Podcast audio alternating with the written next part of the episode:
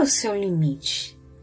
Mas o limite de verdade, não aquele limite quando você briga com as crianças, com, com o marido, com a esposa e fala: é a última vez que eu estou aguentando isso, ou a última vez que eu falo tal coisa. Mas depois disso você vai lá e fala mais algumas vezes.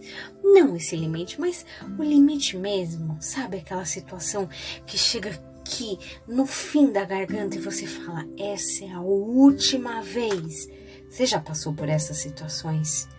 E às vezes o que a gente percebe é que a situação se resolve, tomamos atitudes, ou que o nosso limite nem era tão baixo assim.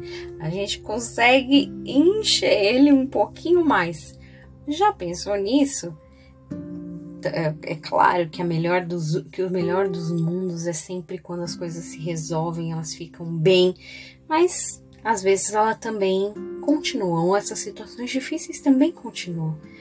Porque no fundo, Deus conhece os limites, porque Ele fez limites, limites e não só para as pessoas, mas para as coisas, para os tempos, para as estações. Ele fez limite para a sua criação.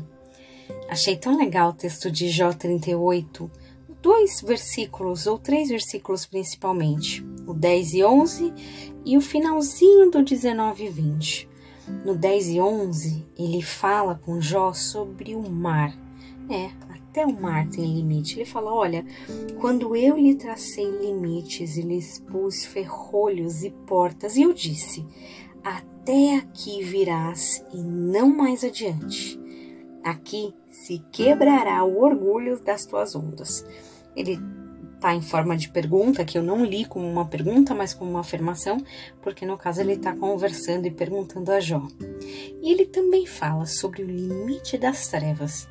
É, pois é, não tem trevas ilimitadas e com vontade própria, não. Elas também têm o seu lugar definido. Quanto às trevas, onde é o seu lugar para que as conduzas aos, conduza aos seus limites e discirna as veredas para a sua casa? As trevas, o mar, a tristeza, a dor, o luto, tudo isso tem fim, tudo tem limite. Pode ser que você se encaixe até em outra situação, uma situação de não querer que eh, colocar esse ponto final, ou não querer que esse limite chegue, talvez por ter vivido algumas situações e ficar remoendo aquilo. Mas olha, Deus coloca limite para todas as coisas.